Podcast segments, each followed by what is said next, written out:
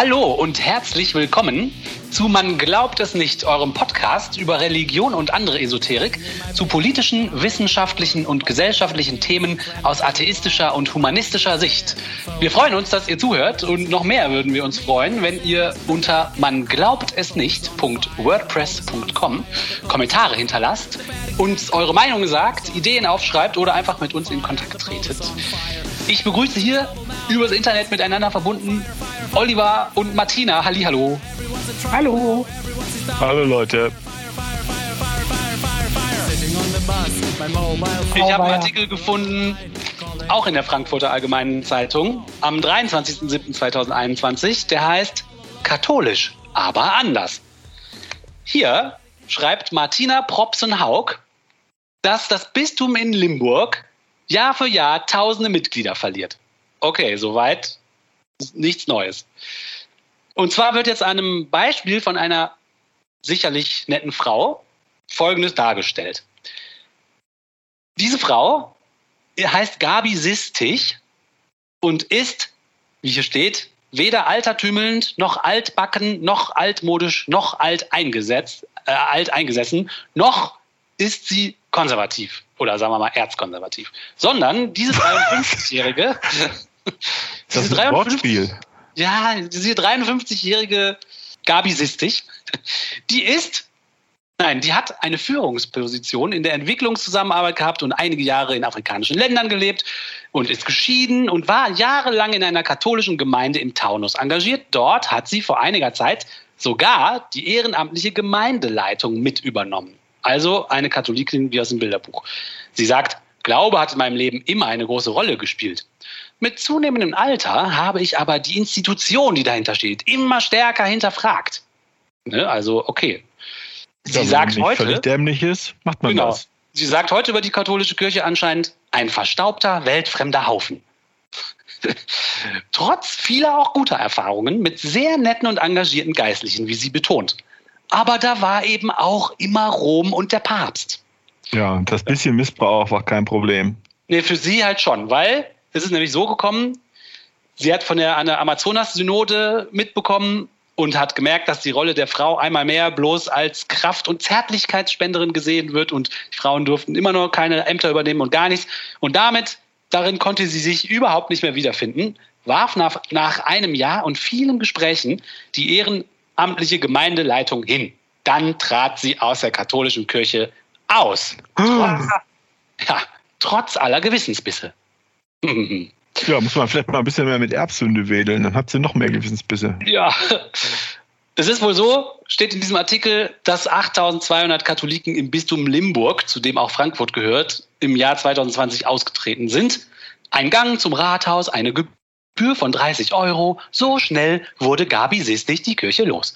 Aber den Glauben, den Halt, die Gemeinschaft, die wollte sie ja nicht loswerden. Da erzählte ihr eine Frau aus ihrer Gemeinde, die sie beim Spaziergang zufällig wieder traf, etwas von der altkatholischen Gemeinde in Frankfurt. Altkatholisch hörte sich für mich am Anfang ziemlich komisch an. Ich wollte ja nicht zurück, sondern nach vorn. Sie schaute sich also skeptisch einen Gottesdienst an, informierte sich ausführlich und war irritiert, wie modern die Religionsgemeinschaft mit dem irreführenden Namen war. Ich wurde sofort beim ersten Besuch integriert, sagt sie. Der Ritus sei sehr ähnlich dem römisch-katholischen, den sie seit ihrer Kindheit liebgewonnen hatte. Das war wie ein Stück Heimat, denn ich kannte ja die Lieder und Gebete. Also, diese Frau ist offenbar von der römischen, was, von der römischen katholischen Kirche in die altkatholische Kirche übergetreten. Ja. Und äh, der Pfarrer Weber, der diese Gemeinde da leitet, sagt, wir nähren uns stark aus Beitritten. also, sie nähren sich stark aus Beitritten. Das heißt wohl, dass äh, die neuen da nicht reingeboren werden, sondern tatsächlich von außen kommen, also aus Beitritten. Und zwar ja, sagt oder er, die sind halt so klein, dass es nur ganz wenige Familien gibt. Ne? Dann äh, gibt es nicht so viele Babytaufen. Genau, die sind sehr klein. Und äh, etwa fünf neue Gemeindemitglieder kommen in Frankfurt jährlich dazu. Fünf? das ist schon sehr ah, klein. Wie viel ne? Platz hat dieser Artikel in der FAZ bekommen? Das ist eine halbe Seite. Aber mit Bild. Also da ist ein bisschen. Kriege ich auch mal eine halbe Seite in der FAZ? Ja, geil. Ne? Einfach so. Die schreiben einen Artikel für fünf Leute im Jahr. Ja, toll, ne? Und dann sagt der Priester noch von den Altkatholiken, nach Missbrauchsfällen in den eigenen Reihen habe man sehr ausführlich gefahndet. Es gab einen einzigen in den 20er, 30er Jahren, aber der ist verjährt. Ach, der ist verjährt. Toll, ne? Also dann, Gabi Sistich, rein da. Super Gemeinde. Ja, klingt total vertrauenserweckend. Das ist, Ja. nee, das haben wir nicht, das Problem. Wir haben auch gar keine Kinder. Das Wir haben wir das Problem nicht.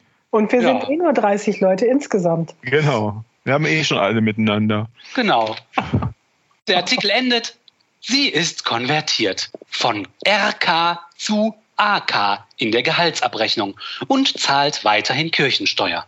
Damit unterstütze ich nach wie vor soziale Projekte und Einrichtungen, aber keine Paläste mehr in Limburg oder in Rom. Du wirst ihn nur wundern. Und warum äh, schreibt Martina Propson-Haug, Haug, Martina Propson-Haug so einen langen Artikel? Ich meine, was ist der Zweck? Was soll uns das sagen?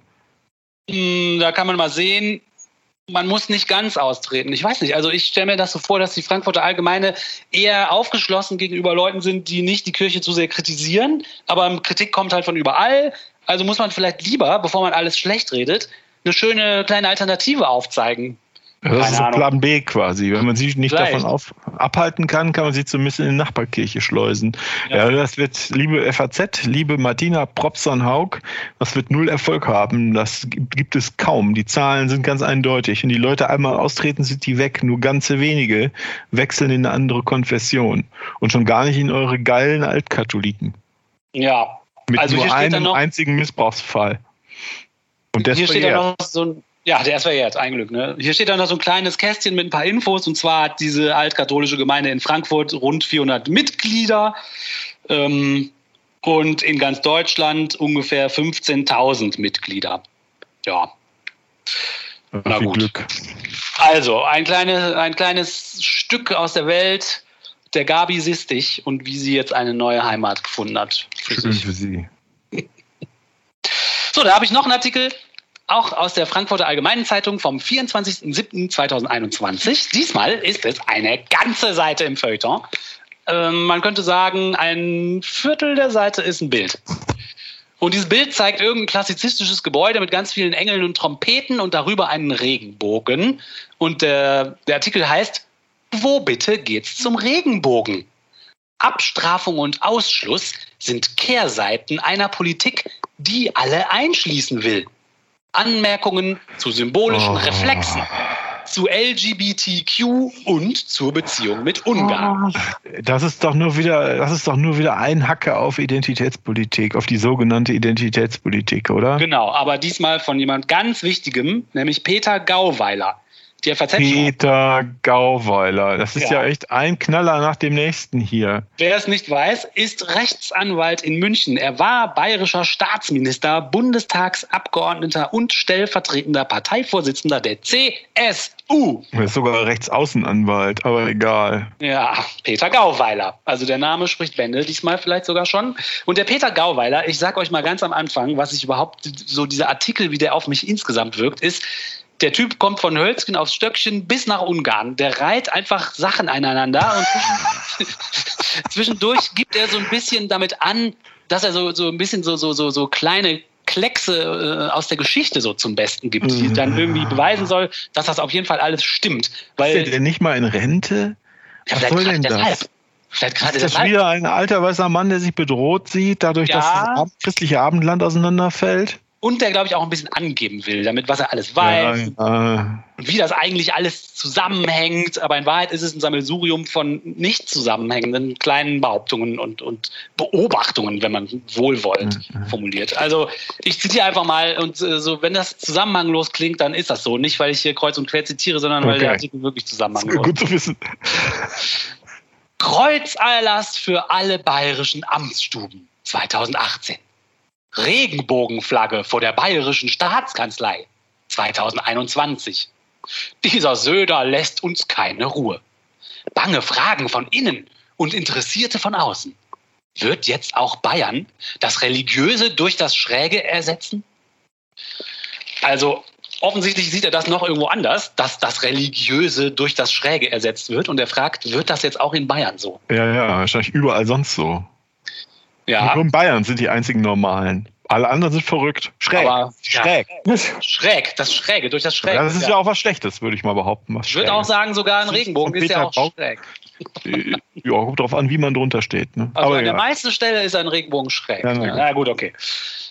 Trotz leerer Kirchenbänke bleiben auch in der Hochmoderne weltanschauliche Auseinandersetzungen fest in christlich-biblischer Symbolik verankert.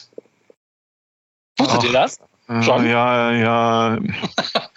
Ah, Also- ich ahne, wo es hingeht, aber ich will das nicht. Ah, Na gut, mach mal. Es geht nirgendwo hin. Es geht weiter mit, ohne Scheiß, es geht weiter. Eines der verblüffendsten Beispiele ist die Kontroverse zwischen John Lennon und Paul McCartney, die zur Auflösung der Beatles führte. Okay. Lennon Nee, damit, damit hätte ich jetzt nicht gerechnet, muss ich sagen. Ich sag doch, es ist völlig Zusammenhang. Es ist wirklich wie ein Assoziationsfluss, den er einfach macht. Es Das gibt's doch nicht. ja, nämlich diese Kontroverse hat zur Auflösung der Beatles geführt. Lennon hatte sich über die christliche Konnotation von McCartneys Let It Be aufgeregt, weil es mit der Zeile endete, When I find myself in times of trouble, Mother Mary comes to me. Wenn es mir schlecht geht, kommt Mutter Maria zu mir. Lennon in einem Wutanfall über das Christentum es wird verschwinden und eingehen. Ich muss mich nicht auf Argumente einlassen. Ich weiß, dass ich recht habe und dass ich recht behalten werde. Im Gegenzug hatte sich Paul über Johns Goody-Goody-Stuff amüsiert, den Gutmenschenkram. so, und jetzt denkt man so, okay, Mit Warum erzählst du Sicherheit das? ist das Apokryph, aber egal. jetzt der nächste tolle Bogen, den er schlägt, also wirklich wie ein guter Fernsehmoderator, reiht er hier Themen einander, die nichts miteinander zu tun haben. Es geht nämlich jetzt direkt weiter, ohne Unterbrechung. Ob die vielen Regenbogenfahnen bei dem Ungarn-Spiel in der Münchner Allianz Arena nun Goody-Goody-Stuff waren oder eine volkspädagogische Notwendigkeit. Symboldidaktisch verbindet der Regenbogen Anfang und Ende der Heiligen Schrift. Ja, ja. Das, Hier sind wir. okay. Über die Debatten der Hochmoderne, über Mac McLennan und Paul Cartney äh, hin zur Un zum Ungarn-Spiel, zack, zur Bibel und dem Regenbogen in der Bibel gekommen. Das muss er erstmal hinkriegen, ne? Ja, das, das probieren sie öfter, aber das mit ähm, Paul McCartney in der Mitte habe ich, das habe ich noch nicht gehört. Das ist super, oder? Und das war seine Tante, oder? Mother Mary. Ist doch egal. Ich glaube, es war seine Tante. Ist doch egal. Cool. Goody, goody. Goody Goody Stuff. Goody, Mhm. goody stuff. Also, war der Regenbogen Goody Goody Stuff? I don't know. Aber es geht weiter. Ritualtheoretisch die gleiche Ausgangsbasis haben natürlich auch die Kniefälle von Fußballspielern vor dem Anpfiff, die ja ebenfalls bei der Fußball-Europameisterschaft zu beobachten waren. Als sich Spieler von England und Belgien hinknieten, griffen sie auch damit auf ein christliches Formenrepertoire Repertoire zurück. Also hier wird wirklich, genauso wie in dem anderen Artikel eigentlich, Wait, stopp. ist Aber die sind doch hingekniet aus Protest gegen Polizeigewalt, oder? Und Ja, nicht um. kniet man doch nur in der Kirche. Die Ja, haben Das Patent- Knien hat die Kirche erfunden, Oliver. das Kniepatent. Ja, ja, aber ich wollte das eigentlich auch mehr äh, nochmal fragen, ob ich das richtig sehe. Es geht nicht darum, dass irgendwelche Leute vorm äh, äh, Spiel gebetet haben, sondern die haben aus Protest gegen poly polyrassistische Polizeigewalt sind die auf die Knie gegangen. genau. Und er sagt jetzt, das hat die Kirche erfunden. nein, nein, er sagt, dass sie sich, egal welchen Zweck das dient, der Regenbogen und das Knien, das gilt jetzt irgendwelchen anderen Klar. Zwecken, aber die nehmen sich aus dem Werkzeugkasten der Kirche, bedienen sie sich. Ja, Das das, ist, das ist doch wieder das Gleiche, was wir irgendwann vor, vor letzte Woche hatten oder sowas, dass die Kirche sich halt irgendwelche, irgendwie alles nimmt Genau. und dann ist halt alles irgendwie in irgendeiner Form kirchlich. Aber das ist doch Quatsch. Genau, ich sage nur Folge 100. Alles Mögliche behauptet die Kirche wäre ihnen. Der Regenbogen gehört denen, die, die, die, die Geste des Hinkniens gehört denen Ah. offensichtlich. Yoga. Ja, ja. Und jetzt sagt er nämlich, die politische Aufladung der Regenbogensymbolik begann auch nicht mit ihrer Verwendung für die Gay Pride, in Anführungsstrichen, Bewegung des 20. Jahrhunderts, sondern geht auf die Reformationen der Neuzeit zurück. Als Luthers revolutionärer Gegenspieler Thomas Münzer in der Marienkirche von Mühlhausen für den Altar einen Regenbogen hat malen lassen auf einem weißen Feinleinen. In der apokalyptischen Schau seiner Zeit rief er so zum Heiligen Krieg auf. Dran, dran, dieweil das Feuer heiß ist, lasst euer Schwert nicht kalt werden. Was? Als deutscher Revolutionär unter dem Regenbogen bekam Münzer einen festen Platz in der Erinnerungskultur der DDR wie des Dritten Reichs. Also man muss sich wirklich fragen, was dieser Typ hier schreibt. Warum drucken die das ab? Das ist unfassbar, oder nicht? Äh, äh, Der, der Thomas, also in der Thomas. Erinnerungskultur der DDR und des Dritten Reiches. Ja, Das heißt, die fanden den geil. Die Nazis und die Leute der Täterä fanden den geil, weil er Ja. mit dem Regenbogen durchmarschiert ist. Und deshalb Ja. sind jetzt Leute mit unter dem Regenbogen wie Hitler. Wo will er denn dahin? Ah, ja meine wo will er dahin? üblichen Das ist Verfahren. die Frage, wo will der denn damit hin? Ja, ja, meine üblichen Verfahren ver versagen völlig. Ja. Zu sehen, wo irgendjemand hin will. In diesem Fall verstehe ich das überhaupt nicht. Ich lag Nein. jetzt schon zum dritten Mal daneben. Der läuft kreuz und quer durch einen Raum, den er nicht kennt. Oder, äh, oder hält sich immer wieder an kleinen Gegenständen fest in dem Raum, die er kennt. Und dann sagt er was dazu. Der Mhm. fängt ja auch den Satz an mit Luther. Dabei geht es überhaupt gar nicht um Luther. Das ist nur so ein Name-Dropping. Oh, mein Freund Luther. Also Luther kannte Ja, einen. der, alt genug könnte der sein, der Genau. Gauweiler. Luther kannte einen, der hat mal einen Regenbogen malen lassen. Und deshalb hat das irgendwas mit Hitler zu tun. Das ist unfassbar. ne? Und jetzt geht es nämlich weiter. Dieser hat nicht nur einen festen Platz in der Erinnerung der DDR und des Dritten Reiches bekommen, sondern seine schönsten Texte, also die Texte von diesem Thomas Münzer, gehören bis heute zum Liedgut nicht nur des evangelischen Kirchengesangsbuch, in Klammern Nummer 3, sondern auch im, Kat- ja, sondern sind auch im katholischen Gotteslob zu finden, in Klammern Nummer 230. Also der Typ ist einfach ein Angeber, der muss einfach sagen, was er alles weiß. Ja, ja, den Eindruck habe ich auch. Kann er ja machen, aber muss er das in der FAZ aufschreiben? Wer kauft denn das noch? Du hast das immer von deiner Tante, oder? Die Ja, ja, FAZ. meine Tante schickt mir immer Zeitungsartikel, von denen sie Wow. glaubt, dass ich was damit anfangen kann. Und Ja, das würde ja auch oft. nie auf die Idee kommen. Ja, ja, es ist ganz lustig. Also, Danke, Ich will- Tante. danke, Tante. Und jetzt geht's weiter. Also, er sagt jetzt, wo diese Lieder zu finden sind. Jetzt geht's ohne, ich lasse jetzt nichts aus. Wir haben ja gerade gehört, äh, Nummer 230, Ja, ne? okay. Gotteslob, Nummer 230. Thomas Münzer. Mhm. Ich zitiere weiter, nahtlos. Licht und Salz, Hefe und Sauerteig. Das wollen Sie, in Klammern wir, eigentlich alle sein. Die Signifikanten von heute und Reformatoren von damals. Licht Hä? und Sa- Licht und Salz, Hefe und Sauerteig. Yeah! Jetzt, gibt's, jetzt kommen wir über Münzer, kommen wir jetzt über noch zu noch jemandem tollerem. Münzers Zeitgenosse, dann muss es auch Luthers Zeitgenosse gewesen sein, na, denke ich mal, weil der sagt ja hier, Luther ist der Zeitgenosse von Münzer. Also Münzers Zeitgenosse, der Theologe Johannes Calvin, entwaffnet seine Kritiker bis heute. Heute würde man Calvin woke nennen. Vogue. Woke. Woke, das heißt, glaube ich, wenn man so drauf achtet, Ach so, Vogue. Ja, ich verstehe. Sachen, ne? Woke. Ja, ja, Vogue. Okay. Woher kennt jetzt der Gauweiler dieses? Ach, der will ja immer aufschneiden, dass er so viel weiß. Verstehe. Ja, und Ich der glaube, kennt darum offensichtlich auch nicht. Aber egal. Wow. Jetzt wieder zurück zum Fußball. Wenige Tage nach dem politisch so aufgeladenen Fußballmatch wurde in Rom bekannt gegeben, dass Franziskus soeben mit einem Handschreiben den seelsorgerischen Einsatz des amerikanischen Jesuiten James Martin für LGBTQ gewürdigt habe. Super. Super kleines Nichts. bisschen von Wissen. Kleines Nichts.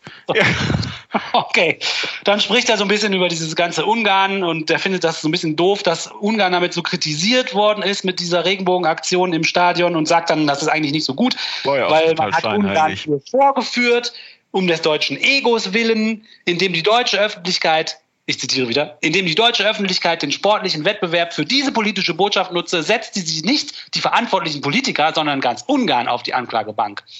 Natürlich War ja auch das Zweck der Übung. Genau, natürlich wehrte sich die ungarische Regierung. Das amtliche Budapest erinnerte daran, dass die ungarische Gesellschaft im europäischen Kontext zu den europäischen Völkern gehörte, die am stärksten der individuellen Freiheit und der Toleranz verpflichtet sind. Und das erklärt er jetzt. Wir sind jetzt ungefähr beim Hälfte der, bei der Hälfte des Textes angekommen und in der nächsten Hälfte geht es darum zu beweisen, dass Ungarn geil ist und super demokratisch und total wichtig und super korrekt und alles toll und das darf man nicht kritisieren. Darum geht es jetzt im zweiten Text, in der zweiten Texthälfte so Ist ungefähr. der, jetzt, ist der jetzt Faschist, der Gauweiler? Also, Das kann nur rein, kann das denn sein? Oder ist er einfach nur durch? tja, ich glaube, der ist durch und der ist ein Angeber. Aber was du bis jetzt vorgelesen hast, war so wirr, dass man sich durchaus einen Peter Gauweiler vorstellen kann, der irgendwen auf der Straße anspricht spricht und fragt, wo bitte geht's zum Regenbogen? Ja. Was ja die Überschrift des Textes ist. Ne? Also das passt schon. Genau, und Ungarn behauptet er, sagt, geändert im juristischen Sinne, also Ungarn hat ja so ganz komische Gesetze erlassen und neue Regelungen und so weiter. Und äh, Ungarn behauptet jetzt, das beträfe ausschließlich Kinderschutz und Jugendschutz. Und geändert im juristischen Sinne haben sich in Sachen binäre Mann-Frau, Mutter-Vater-Ordnung nicht die ungarische Politik geändert, hätten sich zuvor die Regenbogenländer. Diese seien in eine andere Dimension übergetreten. Letzteres kann man nicht ernsthaft bestreiten. Und jetzt beweist eine andere Dimension. Ja, das zum Beispiel Let Deutschland, auch, in. Deutschland ist auch in eine andere Dimension übergetreten, als wir die Ehe für alle geöffnet haben oder das Verbot der Ehe für homosexuelle Paare haben fallen lassen, wie man es auch immer äh, ausdrücken mag. Und er schreibt dann weiter, natürlich kann man die Regenbogenflagge zeigen als Zeichen von Toleranz und lagerübergreifender Solidarität. Dass aber die individuelle Sexualerziehung in den Schulen, spricht er vorher, Unterricht in den Schulen, in erster Linie zu dem natürlichen Erziehungsrecht der Eltern gehören soll, ist nicht nur ein Postulat von Viktor Orban, sondern auch Ausgangspunkt des deutschen Bundesverfassungsgerichts. Das Bundesverfassungsgericht, schreibt er nämlich, hat festgestellt, ähm, die individuelle Sexualerziehung gehört in erster Linie zu dem natürlichen Erziehungsrecht der Eltern. Das ist, anscheinend besser, als wenn die Kirchen es machen. Ja. Und das sind so für ihn die Gründe, warum das nicht gut war, Ungarn so zu brüskieren. Ja, ja. Und dann schreibt er aber, die Brüskierung Ungarns war aber nicht nur unfair, sondern auch geschichtslos. Und jetzt schreibt er, Gründe, warum das geschichtslos war. Angela Merkel hätte das Jahr 2017 als Kanzlerin nicht überlebt, wenn Viktor Orban nicht die Balkanroute geschlossen hätte. Und als der sowjetische Koloss im Herbst 1989 wankte, trafen sich in einer Sternstunde der Geschichte an der alten Pressburger Landstraße zwischen dem ungarischen Sopron Kohida und St. Margareten im Burgenland der Europaabgeordnete Otto von Habsburg und der ungarische Außenminister Gyula Horn und schnitten ganz umstandslos den Stacheldrahtverhau durch. Ungarn war aber, aber warte mal, entschuldige, äh, entschuldige, aber die Kritik an Ungarn, ich habe das echt nur nebenbei mitgekriegt. Es interessiert mich nicht besonders, aber die Kritik an Ungarn ist doch im, im Fußball deswegen geworden, weil die vor einer Weile richtig garstige Anti-LGBT-Gesetze erlassen haben, oder? Genau. Richtig bös, boshafte Sachen. Genau. Und was hat denn die Kritik an diesem Umgang mit Minderheiten mit dem Fall der Mauer 1900 oder dem, dem Eisernen Vorhang von 1990 zu tun oder an der, mit der 2017er Flüchtlingskrise? Nichts, ja, oder? Nichts. Der sagt nur, dass man so ein Land, was so toll ist, nicht brüskieren darf. Das sagt er einfach nur. Mhm. Und das sind seine Argumente. Ja. Dass sie mal das und das gemacht haben. Okay. Ja, also wie gesagt, das ist wie so ein alter Onkel, der mal so ein bisschen irgendwie irgendwelche geschichtlichen Sachen, die mal passiert sind, aneinander reiht und daraus irgendwie dann den Schluss zieht, man darf Ungarn auf keinen Fall kritisieren oder was. Also ich finde es auch richtig. Ja, das ist so nicht nur irgendein alter Onkel, sondern auch der peinliche Onkel beim Familienessen. Ne? Viermal im Jahr sieht man den und man weiß genau, da ist er wieder, er fängt an zu erzählen. Ja. Oh. Es grenzt an Menschenhasserei, es ist grenzt, es ist Wichtigtuerei und so weiter und so fort. Früher war alles besser. Es ist ja auch ganz kulturpessimistisch, was du hier äh, oder kulturkonservativ, was du hier vorgelesen hast. Ne? Die Jugend von heute kriegt's nicht hin, macht alles falsch. Ja erinnert euch an früher, bla bla bla. Keine Zukunft, nur noch in der Vergangenheit hängen. Und es kommt noch, es, es geht so weiter. Also Ach, nächsten, es geht auch noch weiter. Ja, ja, im nächsten Absatz, der ist nicht sehr lang, aber da kommen vor, ich lese den jetzt nicht vor, ich, komme, ich lese einfach nur Stichwörter vor. Ich, ich, ja? ich bin erstaunt, also ich habe kein Problem damit, dass du das ausführlich besprichst, weil das ist ja ein schönes Stück, was die für Quatsch ja, für Quatsch drucken. Aber ich denke immer, du willst doch, Onkel, willst du noch weiter argumentieren? Ja, das ist geil. Ne? Das ist wie in einem Antiquitätenladen, wo man die ganze Zeit nur gefälschte Kitsch-Sachen sieht, so was er hier auspackt. Das ist wirklich furchtbar.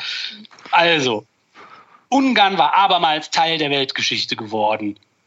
Wieder einmal in ihrer Geschichte hatten sich die Ungarn mit bayerischer Hilfe aus einem fremdbestimmten Machtkomplex befreit. Vor 300 Jahren war es der blaue Kurfürst Max Manuel gewesen, der ihnen gegen die Türken beistand. Im 19. Jahrhundert verhalf die weltberühmte Kaiserin Sissi Elisabeth in Bayern, den Ungarn zur staatlichen Emanzipation im Habsburger Reich. Und wer wissen will, wie alles anfing, kann nach Bamberg fahren, auf den Domberg, wo Kaiser Heinrich II. mit seiner Kaiserin Kunigunde auf den jüngsten Tag wartet. Dort steht ein Denkmal besonderen Ranges, der Bamburger Reiter.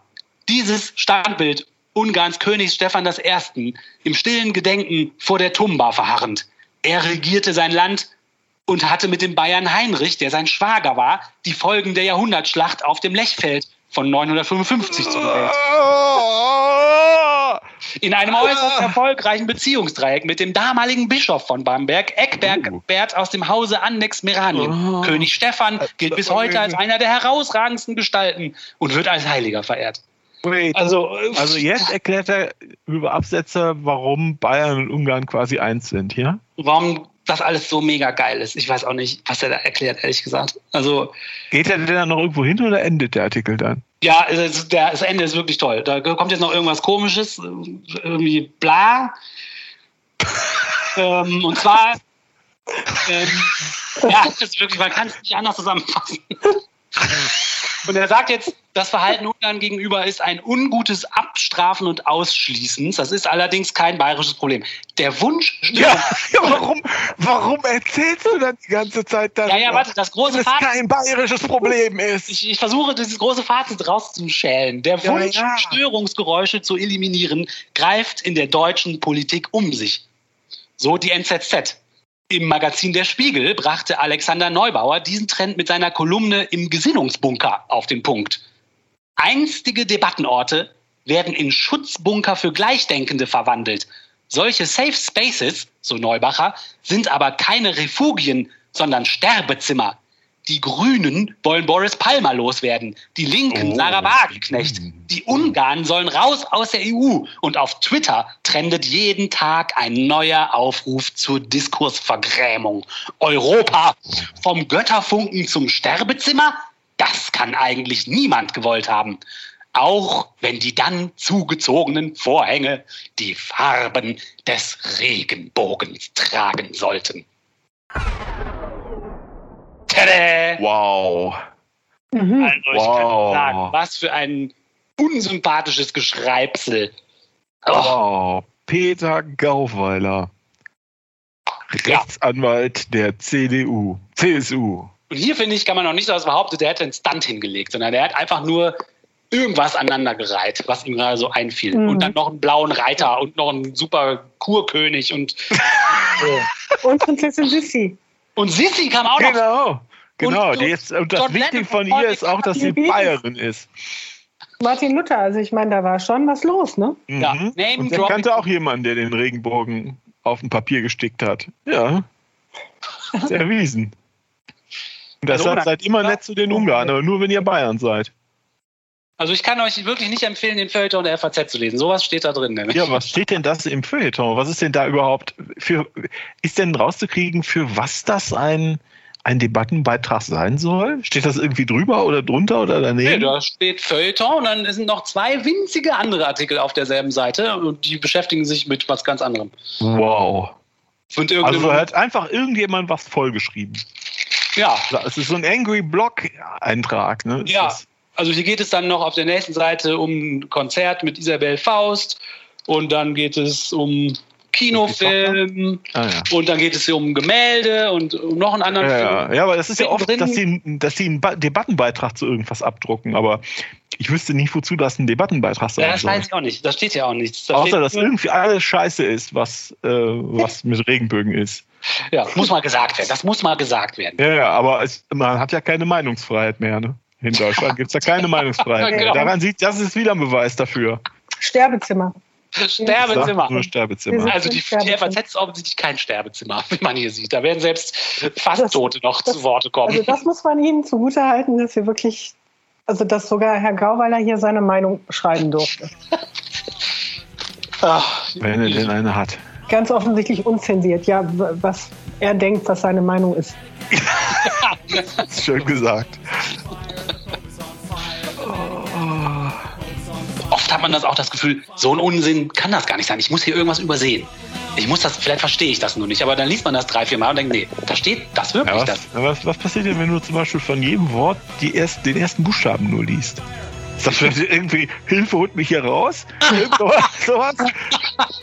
Hilfe, ich bin von Ungarn gekidnappt worden. Mich hier raus? Ja gut. Oh, oh, oh, das ist schön. Ja, probier doch mal. Ja, das sage ich euch dann in der nächsten Folge. Oh, schade. Oder was soll ich jetzt direkt live machen? Ja, aber die ersten Buchstaben. Kann doch sein, dass das die Lösung ist. K-F-A-B-A. Quaba. R-F-V-D-B-S.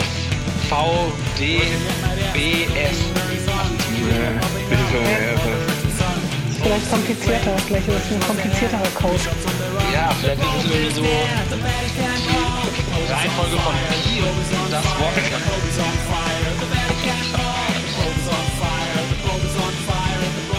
Und das war es auch schon wieder von Man glaubt es nicht, eurem Podcast über Religion und andere Esoterik zu politischen, wissenschaftlichen und gesellschaftlichen Themen aus atheistischer und humanistischer Sicht.